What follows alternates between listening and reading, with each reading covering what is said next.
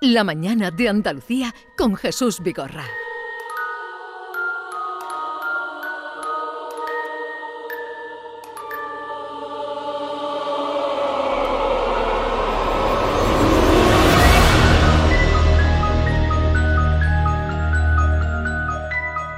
Una sección de todos los viernes con el investigador y periodista Javier Pérez Campos, pero yo quiero hoy proponerles eh, algo más, mm, que es lo siguiente.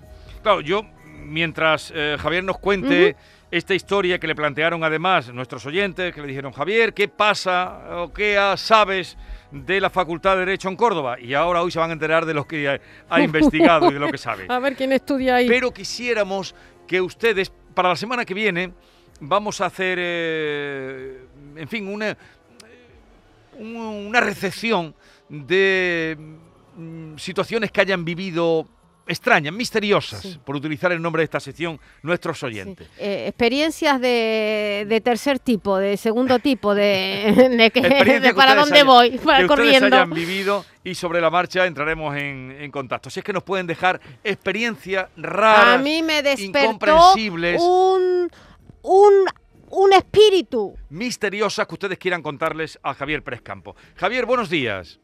Hola, muy buenos días, compañeros. Va- vamos a pedirles a los oyentes Sí. que nos cuenten cosas extrañas, raras, misteriosas Esa y, presencia que le respiró al oído. y que nos vayan Pues me contando. encanta. Eh, y, y Me encanta la idea. El mí- viernes que viene podríamos abrir eh, eso que fuera eh, oír eh, de los oyentes eh, lo que. Historias misteriosas, Pero espeluznantes, Vam- inquietantes. Vamos a trasladarnos a la Facultad de Derecho de Córdoba, que está además en el centro, en una zona muy bonita de Córdoba, en el centro-centro. Sí, eh, nos, eh, dirigimos a este lugar y lo hacemos con una escena, como, hemos hecho habitualmente. En este caso, imaginemos a María José Cabello, miembro del equipo de limpieza. Entra temprano a trabajar, abre la puerta de ese edificio. Ella es la única que tiene las llaves para, empezar la jornada. Se dirige al lugar donde guarda el carro con los eh, aperos de limpieza está en uno de los patios principales donde, donde está trabajando, tiene unos cascos en los que está escuchando la radio y de repente todo para, eh, deja de escucharse la voz del locutor y lo que se cuelan son unas risas infantiles, unas risas de niño que empiezan a envolverla, que empiezan a saludarla, le dicen hola, hola, están cantando incluso. Ella se quita los auriculares, todavía es de noche porque estamos en invierno, Sí. no hay nadie a su alrededor, se le pone la piel de gallina y se marcha corriendo de ese lugar. Lo que María José no sabía es que el sitio que estaba limpiando es el eh, claustro donde en los años 90, durante unas obras, empezaron a aparecer cientos y cientos de huesos que algunos creen que podrían pertenecer a un grupo de monjes masacrados durante la Guerra de la Independencia.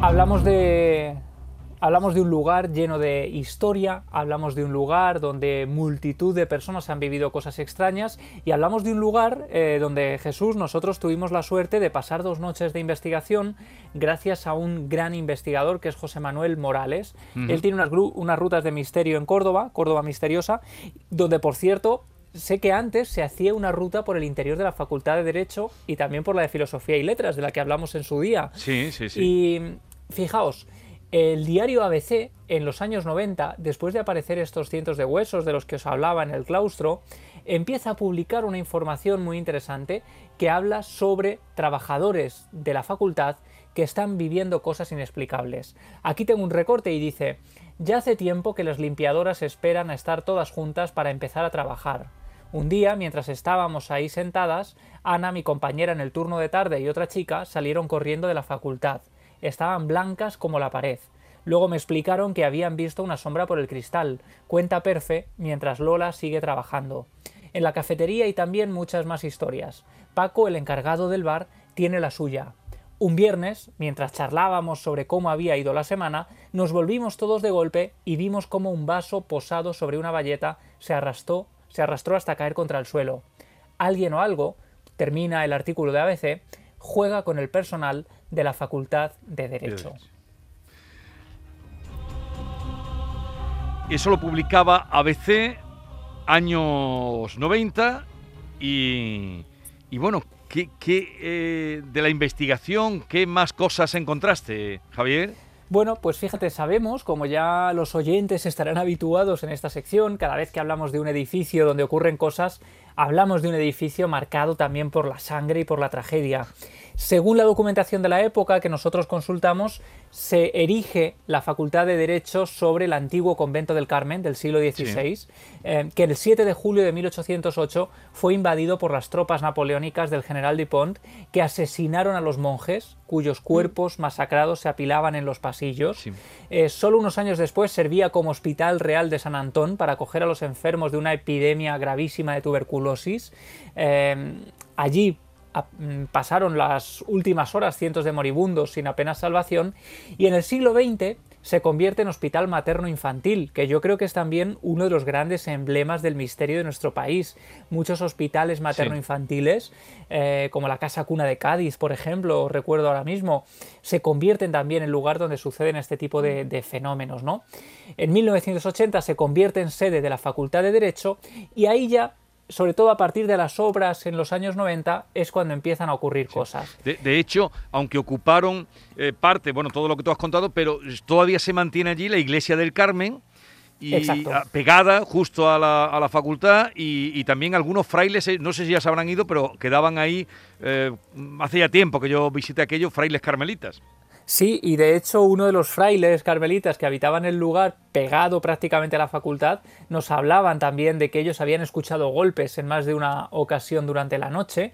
Y, fijaos qué interesante porque em, una de las cosas que más se repiten es el quejido de un anciano que parece el quejido enfermo de alguien a quien le cuesta respirar, que se escucha en recepción y que tanto trabajadoras del equipo de limpieza como vigilantes de seguridad nos refirieron la noche que pasamos allí. Es más, cuando nosotros estábamos en la segunda planta, hubo un momento en que bajamos ya altas horas de la noche y estaban los dos vigilantes pálidos diciéndonos, ¿lo habéis escuchado? ¿Lo habéis escuchado? Nos decían que habían oído ese quejido que se escucha habitualmente en esa zona.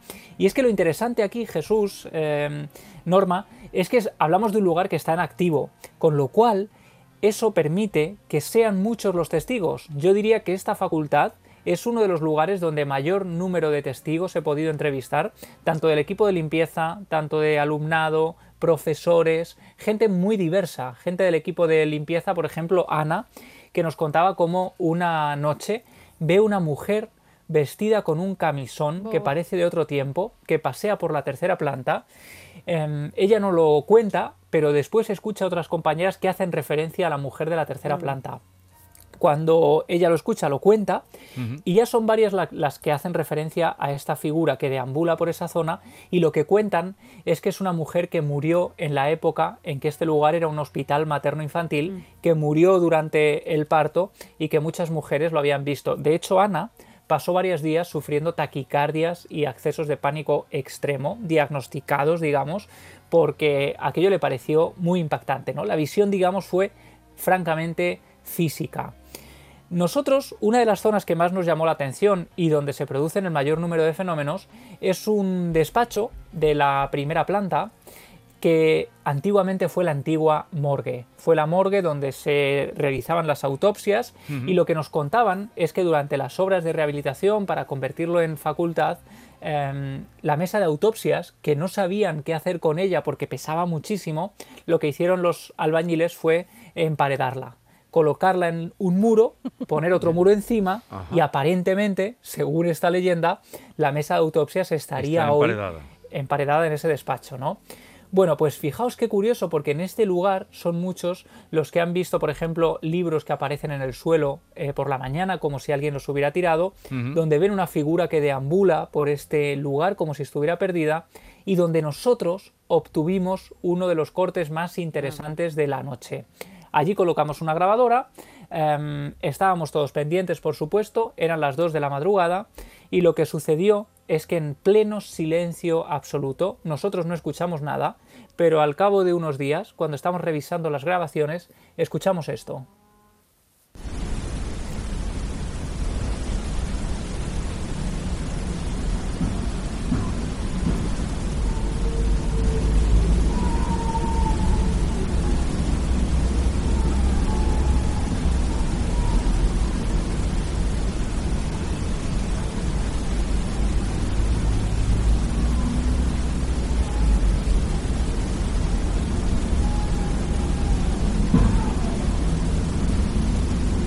Se oyen unos golpes.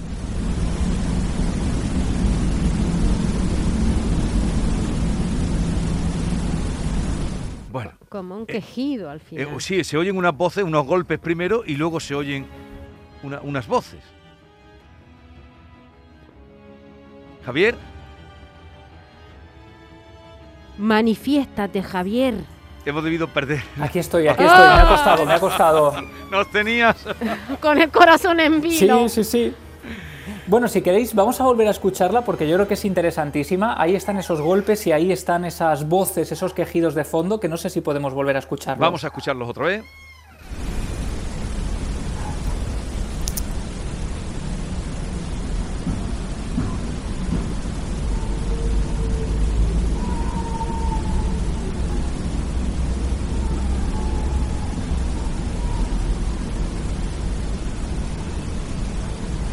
Se han, se han oído los golpes y luego ese quejido, esas voces, eh, que es como un... no sé, voces... Yo estoy lejano, obsesionada, obsesionada con, pero me parecería incluso un maullido de un gato, no lo sé, No. Javier, perdóname. Bueno, Pero- sería desde luego lo más lógico, pero aquí lo interesante es que nosotros estábamos delante de la grabadora. No es esto de dejar una grabadora y marcharte, sino que estábamos ahí.